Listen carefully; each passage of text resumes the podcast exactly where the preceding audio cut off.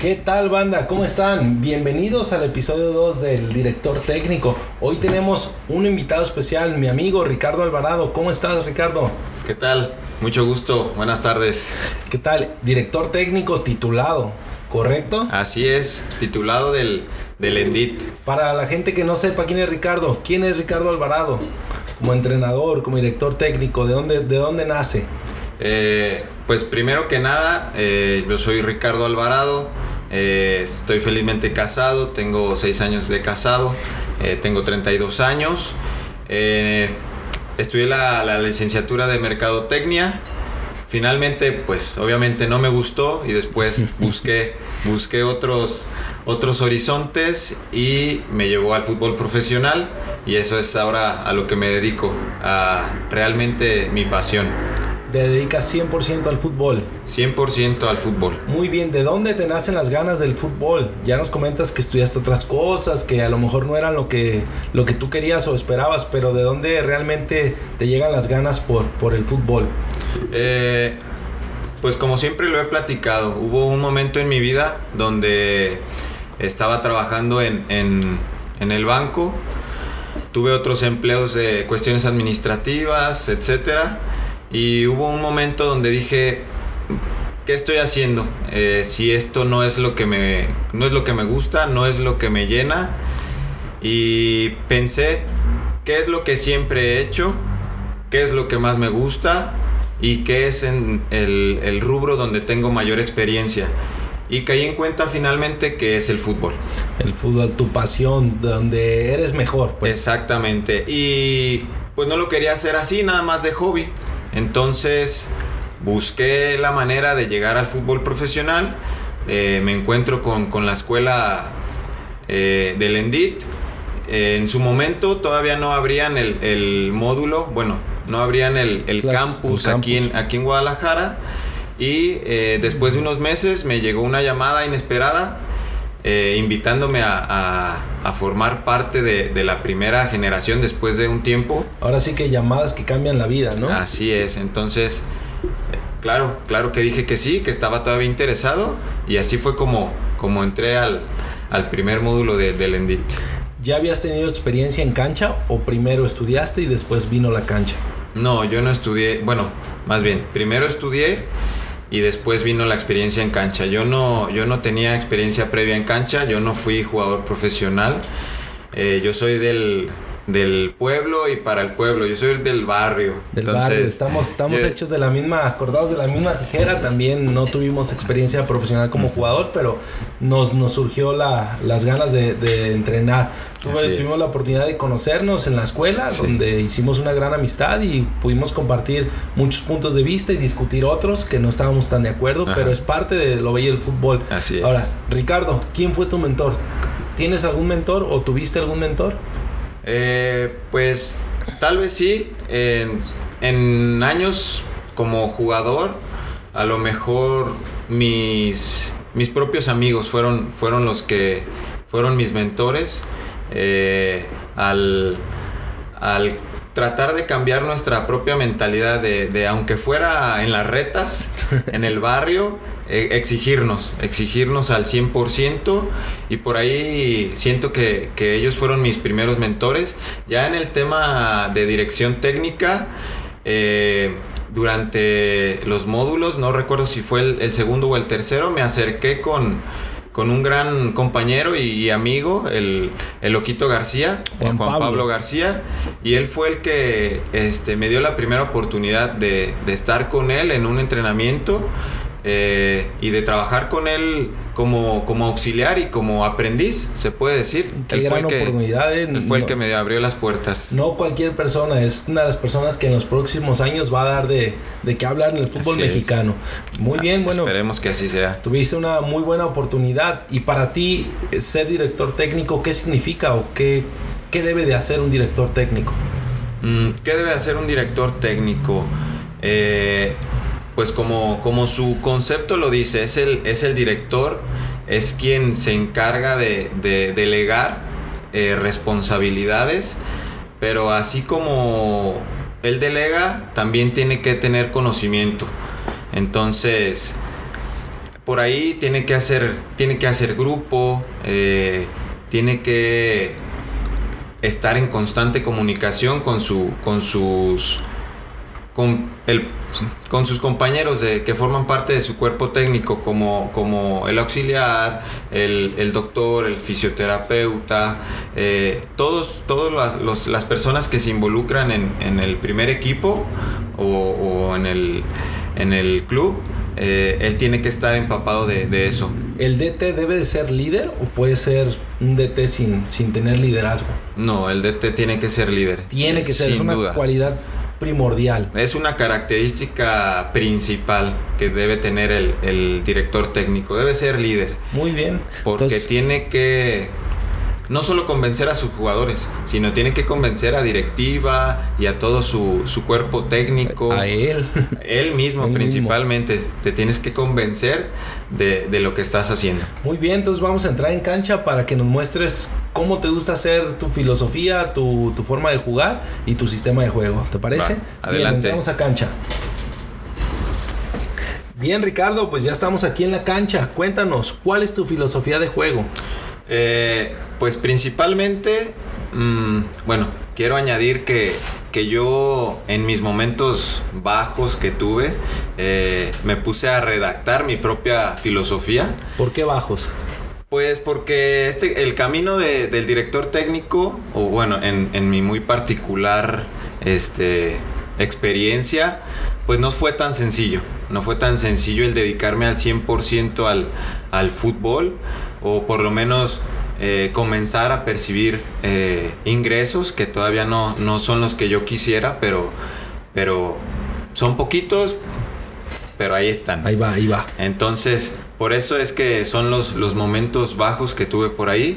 Yo diría momentos de, de cimentación de tu proyecto de vida, porque, porque hacer tu filosofía no es algo tan, tan sencillo y no cualquiera lo tiene. Exactamente. Entonces, eh, pues mi filosofía de mi autoría y, redacción es la siguiente. Eh, si el balón es redondo, entonces debe rodar.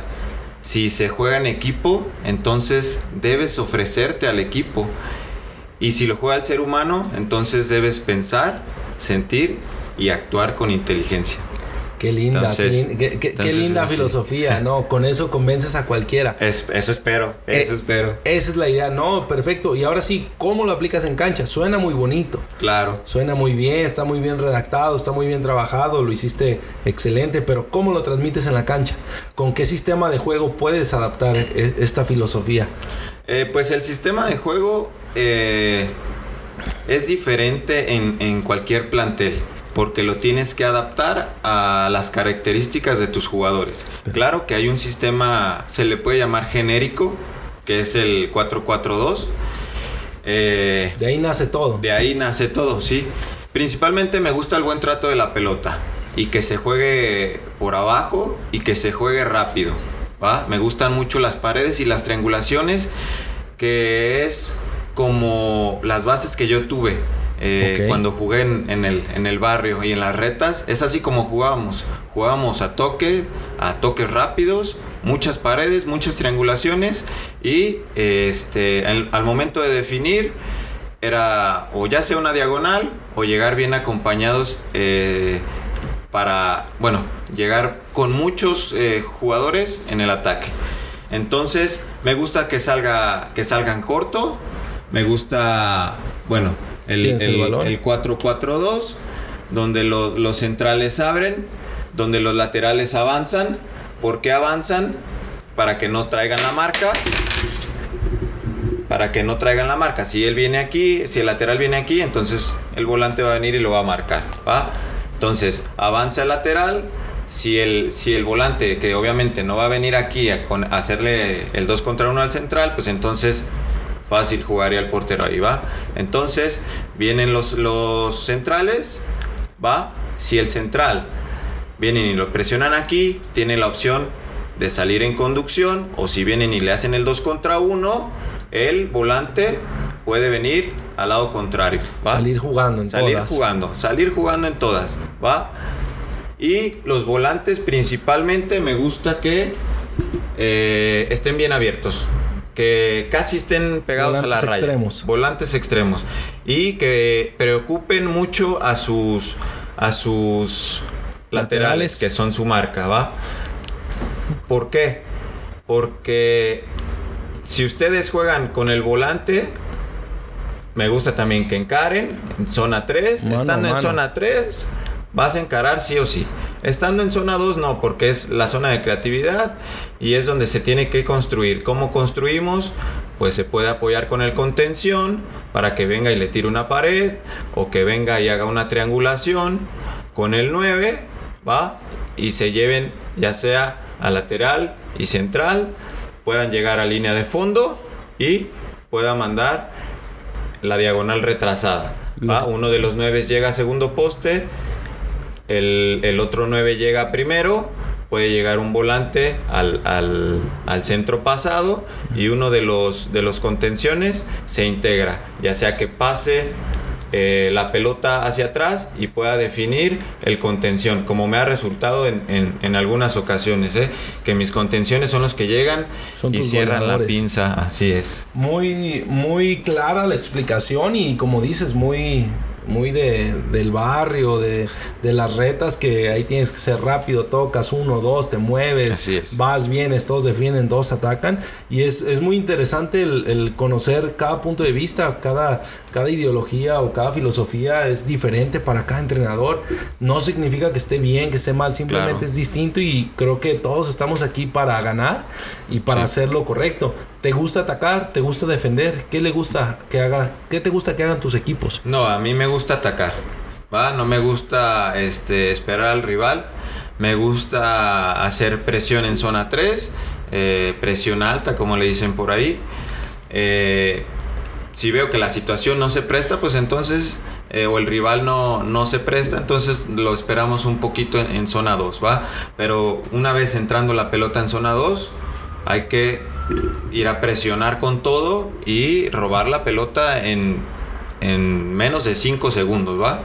En cuanto tengamos la pelota, ya saben, ya tienen la indicación mis jugadores que siempre va a haber gente eh, en las bandas, ¿va? ya sea que esté por la banda derecha o por la banda izquierda, eh, pero siempre, ya casi casi sin pensar, tú tira la pelota ahí, un pase en profundidad para que llegue cualquiera de los volantes. ¿Posesiones largas o transiciones rápidas?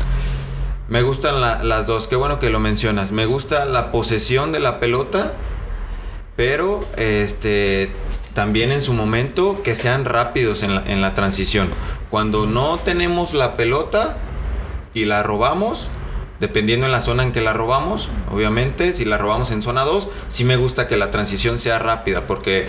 eh, Estás cerca del arco. Estoy cerca del arco y, Están mal parados. y están mal parados, exactamente. Si la pelota la tenemos desde la salida o la recuperamos en, en nuestra zona 1, pues entonces hay que tener la pelotita, hay que darle tránsito de balón o hay que darle circulación dependiendo en la zona en la que esté y esperando que se genere un espacio. Perfecto, ¿no? Mejor explicado, imposible. Me, me gusta mucho tu, tu filosofía que estás, que tratas de transmitirle a tus equipos y que Gracias, nos estás profesor. aquí en- enseñando. Gracias. Es bastante alegre conocer nuevos talentos, porque somos nuevos talentos, personas de 30 años, que tienen el, el ímpetu de salir a atacar, de, de ir al frente, de buscar la portería contraria y no solamente mediar los partidos para Sí. ganar o sacar los puntos. Este tipo de, de filosofías hacen revolucionar el fútbol, hacen cambiarlo y creo que estás en un muy, muy, muy buen momento para seguir trabajando, tener tus eh, bases bien, bien concretas, ya tienes tu título que es parte importante para una oportunidad Sí, y estás trabajando en tu experiencia. Cuéntanos, ¿dónde estamos trabajando? ¿Dónde estás trabajando actualmente? Eh, por el momento estoy trabajando en el, en el equipo piloto, en la, en la tercera eh, Premier, en el Club Tornados. Tornado tiene tercera profesional, tengo entendido. Tiene tercera profesional, la franquicia se llama Atlético Cocula y estoy yo trabajando con, con el equipo piloto de, de la tercera. Y este, pues la- por las tardes pues estoy con, con el equipo de los, de los pequeñines Ahí mismo en el, en el Club Entonces, Tornados. Ahí aprende uno mucho, ¿no? En- Claro. en- con los chicos. Claro, lo- sobre todo la paciencia. La paciencia se, se ve, se ve de qué estás hecho, se ve de qué estás hecho. Sí. Bien, Ricardo, pues vení, volvemos al, al tema, un tema tabú. ¿El entrenador puede tener equipo favorito? ¿Puede tener una afición? Sí, claro, por supuesto. En mi caso, yo le voy al Club Guadalajara. Eh, claro que puede tener equipo, ¿por qué no? Si antes de, de ser director técnico, pues es, es, persona y también es aficionado, entonces no le veo el por qué no, no pueda tener, tener colores. Muy bien, tú eres de las chivas rayadas. Así es, el poderosísimo rebaño sagrado. El poderosísimo rebaño que, que, que ahorita está en, entristecido, pero, pero ahí va, ahí va. Sí, ahí por ahí vamos a entrar en conflicto. De hecho, ya yo creo que me van a, a cortar el, el episodio porque pues tú le eres del Atlas. Yo soy, profesor, roji, yo soy entonces... rojinegro, pero aquí no estamos a no no no venimos a meternos en esas polémicas. Ah, bueno. Digo, estamos en zona de, de, reclasificación, hay que indicarlo, estamos ahí con tres puntitos en la mesa. Digo, digo arriba de, de Guadalajara. Eh, eh, casualmente, casualmente, casualmente, pero casualmente no había pasado eso en la, en la Liga MX, pero, pero ya, ya nos pasó. Siempre y hay una primera vez para todo. Nos favoreció, nos favoreció. hay, hay que decirlo, el equipo no juega mucho, entonces entramos en tu equipo, si te parece, lo analizamos. Así ¿Qué es. le falta a Chivas? Tiene buenos jugadores, tiene cuerpo técnico, a menos que pienses lo contrario. ¿Qué le falta al Guadalajara? Fíjate que yo creo que voy a entrar en polémica. Es, es, es, pero, es el fútbol. Pero yo tengo una teoría. Eh, y lo he visto como aficionado y, y, como entrenador. Que a lo largo de los años han venido este, buenos jugadores. Eh, como Luis García, como Jared Borghetti, como Luis Pérez, eh, entre, entre, muchos otros, entre Denigris también Denigris. llegó a Chivas. Y, y he caído en cuenta que han estado en clubes donde la ciudad no, no es muy... no tiene mucha fiesta. Es donde de Guadalajara estás donde diciendo. no hay bellas mujeres. Entonces Hermoso llegan mujeres. a Guadalajara y ven una ciudad cosmopolita donde hay mujeres hermosas, dinero, donde hay dinero, donde hay las lujos, donde las carrazos. También este las personas aquí somos un poco queriendo aparentar lo que no tenemos. Entonces es muy, del, es muy del jalisciense, puedo, o, o, del... Tirarse del, más siempre, tirarse más de lo que lo podemos. Entonces yo creo que en parte como que va por ahí. Y aparte, eh, pues sí les pesa, sí les pesan los colores, porque no es lo mismo estar en Querétaro, no es lo León, mismo estar en León, en, en Santos, que estar en Chivas, donde todos los reflectores están este, todos los fines de semana. Entonces creo que por ahí va gran parte del, del desempeño de los jugadores. Del problema. Sí. Ok, Ricardo Alvarado estuviera en el cuerpo técnico del Guadalajara. ¿Qué haría? Porque es un problema que no, no puede solucionar de manera externa. La ciudad es así, el, el equipo es de, es de, Guadalajara, no lo vas a mover de, de su zona de, de, de residencia. Claro. ¿Qué haría Ricardo Alvarado para solucionar este problema? Eh, trataría de acercarme en lo individual con, con los jugadores, ¿va? Este, dejándoles en claro eh, que no llegaron ahí por obra de la casualidad, eh, yéndome más por el lado humano, el que piensen en todos los sacrificios que hicieron para, para estar el día de hoy en ese club y, y, en, ese, y en ese momento, ¿va? Que por un error o por un, una fiesta, una fiesta pueden perder todos esos 20 años que tienen de carrera eh, detrás de ellos. Entonces, entendamos 20 años desde que inicia claro, 6, 7, 8 que, años. Exactamente. Hasta ahorita que tienen 25, 26 años, que vemos gente que ve, no, si apenas lleva 3 años en, en profesional. Así ese es. jugador ya tiene un recorrido de 15 no, años tiene, matándose en la cancha. Y, y otra cosa que, que por ahí ya se me olvidó. que atacarías para, para que el, el, jugador de Guadalajara no, no, no se perdiera pues en los vicios de la ciudad. Sí, déjame acuerdo, córtale.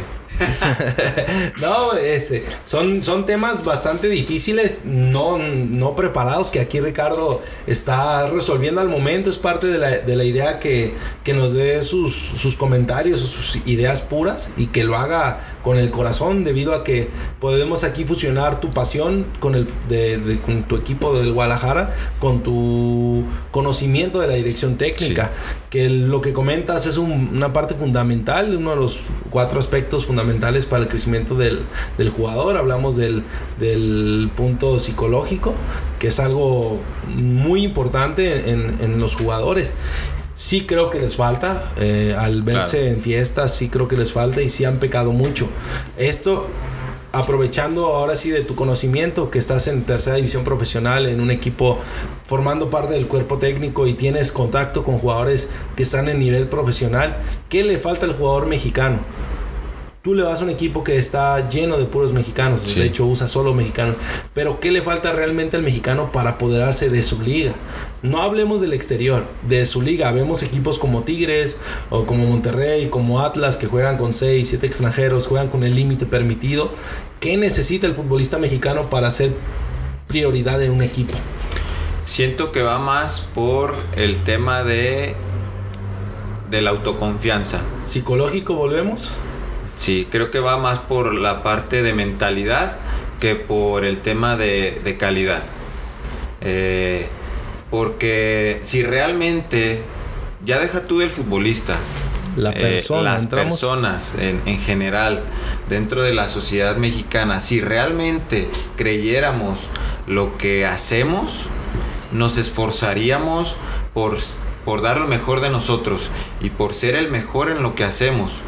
Y con eso, teniendo una, mental, una mentalidad así, pues todos, todo mundo crecería porque le, le exigirías más a tu competencia, vaya, para, para ser mejor cada día. Entonces creo que va más por el tema de, mentalidad, aunque sea un tema muy, muy trillado y, que, y que lo mencionan mucho, que, que, al mexicano le falta, mentalidad no le falta mentalidad. No a todos, no a todos. No, no, no, claro que no. Eh, hay jugadores que han destacado, este, que lo han demostrado que, que mentalmente están muy fuertes. Hablamos del, de la mayoría o, de, o del, del, ancho de jugadores mexicanos. Sí, porque es que se la tienen que creer y al momento en que se la creen cambian su manera de pensar y cambian sus hábitos, porque una persona, bueno, o un futbolista profesional no lo hace la institución profesional, sino él, se hace profesional con sus hábitos.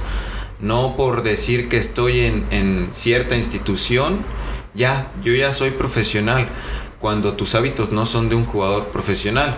Y eso te lo estoy platicando desde los jugadores de tercera división profesional. ¿Dónde estás? Pero hay jugadores de primera división que no lo han entendido. Que no lo han trabajado. Exactamente. Tú hablas de, de, hacerlo como profesional. ¿Qué le recomiendas al jugador o cómo haces tu proceso para que el jugador sea profesional, se la crea? Aparte de trabajar lo físico, lo técnico, lo táctico. Entramos en, el, en la parte mental o en el entrenamiento invisible. ¿Tú cómo, cómo entrenas o, programas a tus jugadores para que lo hagan?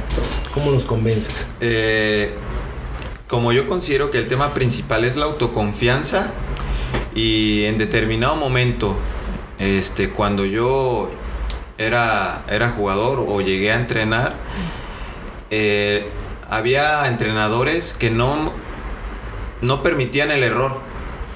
Que si algo te salía mal, pues ya estaban ahí sobre de ti, ya te estaban cagando y ya eres el, peor. Directo a tu autoestima, ¿no? Exactamente.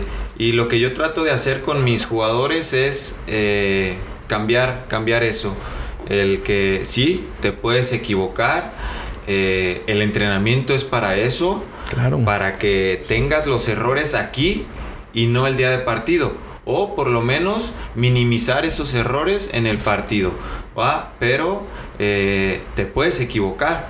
Te puedes equivocar aquí siempre y cuando aprendas de, tu error, ¿va? Porque tampoco se trata de que la estés regando y regando y regando y solamente estés entrenando errores. Claro, no, de que eso no se, trata. de eso. Ahora, con la nueva camada que viene de entrenadores, gracias a que la, la Federación Mexicana de Fútbol abrió escuelas en todo el país, con la nueva camada de entrenadores jóvenes que vienen estudiados, preparados, con ganas, esta mentalidad, ¿vamos a poderla ir, ir mejorándolo? Si el entrenador tiene ese cambio de mentalidad, sí lo vamos a poder lograr. En la escuela, en tu estudio, ¿te lo hicieron sentir así o no? Eh, para mí sí, para mí fue un parteaguas. Vamos bien. Sí. Eh, estamos cimentando bien en el fútbol mexicano. Para mí sí. Bien, Ricardo, y como sabemos, el fútbol nos regala anécdotas de todo tipo, buenas, malas. Cuéntanos una, regálanos una aquí para toda la banda. Pues una que se me viene ahorita rápido a la mente eh, sería ahí en, la escuela de, entrenadores, ahí en el Endid, donde tuve la oportunidad de, compartir cancha con, algunos jugadores profesionales. Presúmenos, ¿con quién? ¿Con quién te tocó? Ya que como te digo, pues, soy de, del pueblo y para el pueblo del barril, pues entonces nunca tuve la oportunidad, pero sí en, en un... ¿Cómo se llamaba? El, el simulador. En un simulador tuvimos la oportunidad de, de compartir cancha ahí con, con, Juan Pablo García, con Juan Pablo el Pato Alfaro, con el Tilón Chávez, con el Romita Rojas. Eh, por ahí algunos que se me escapan de otro salón que estaba Héctor Reynoso, Carlos Salcido.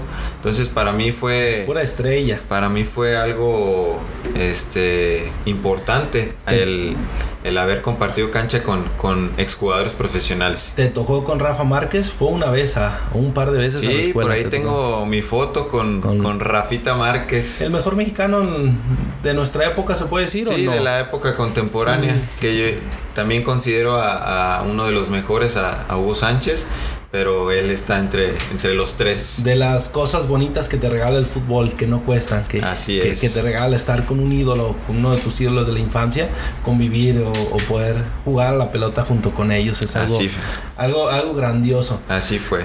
Entrando en el tema, ¿qué le aconsejas a, los, a los muchachos o a los, las personas, jugadores que quieren llegar a ser profesionales como jugadores?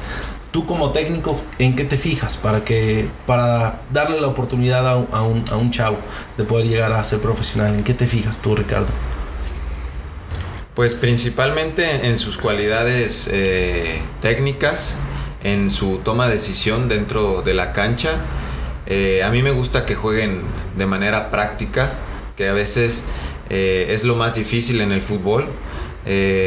como yo se los he dicho a mis jugadores, cuando se van, se presentan a una visoría o cuando este, se saben que, hay un, visor en, las tribunas, les digo que salgan a la cancha y hagan lo que saben hacer, que no quieran hacer de más, que no quieran impresionar a nadie, que simplemente jueguen fácil a la pelota y, ese es el, mejor consejo que les puedo dar en el, en el tema de cancha, ¿va? Que claro que hay, hay que cuidarse en, el entrenamiento invisible, como lo mencionábamos, ya sea el descanso, la nutrición, los buenos hábitos. Digo que hablar nosotros, bueno, yo en mi caso, de, una excelente capacidad física o nutrición, no lo podemos hacer, estamos trabajando en ello, pero aquí Ricardo, pues, lo podemos ver, es una persona que está al 100, íntegra, físicamente bien ¿Cómo lo haces o qué le recomiendas al jugador? Porque primero es el ejemplo. Estamos trabajando en ello. Claro que sí. El ejemplo lo tienes. ¿Qué más le, le, dices al jugador que haga o cómo, cómo lo logras tú? Pues yo le digo que le invierta a los fierros. Sí, claro, les pongo, les pongo fuerza en, en, los entrenamientos, pero a veces eh, el tren superior eh, no lo podemos trabajar eh, tanto, Es, más importante, bueno, en la categoría en la que yo estoy, pues trabajar el tema técnico y el tema táctico. Entonces yo les pido a mis jugadores que trabajen el tren superior, pues en casa. ¿ah? Por ahí les, les envío algunos ejercicios. Y como lo dices tú, pues yo tengo que, como entrenador, predicar con el ejemplo. Con el ejemplo, siempre. Entonces, yo trato de hacer ahí mis ejercicios eh, eh, por la mañana antes de que salga el sol. Y ya después de, mis ejercicios, pues me, me tomo mi, mi licuado, mi desayuno de campeón. De campeón. Así es. ¿Usas Ag- proteína? Sí, de hecho me la traje, está por aquí. Es Ah, una, Muéstranosla, muéstrasela a la una- gente para que sepa cuál es. es esta proteína eh, Evolution P- eh, WP100. El sabor es, es natural, digo porque era la, la, la más económica.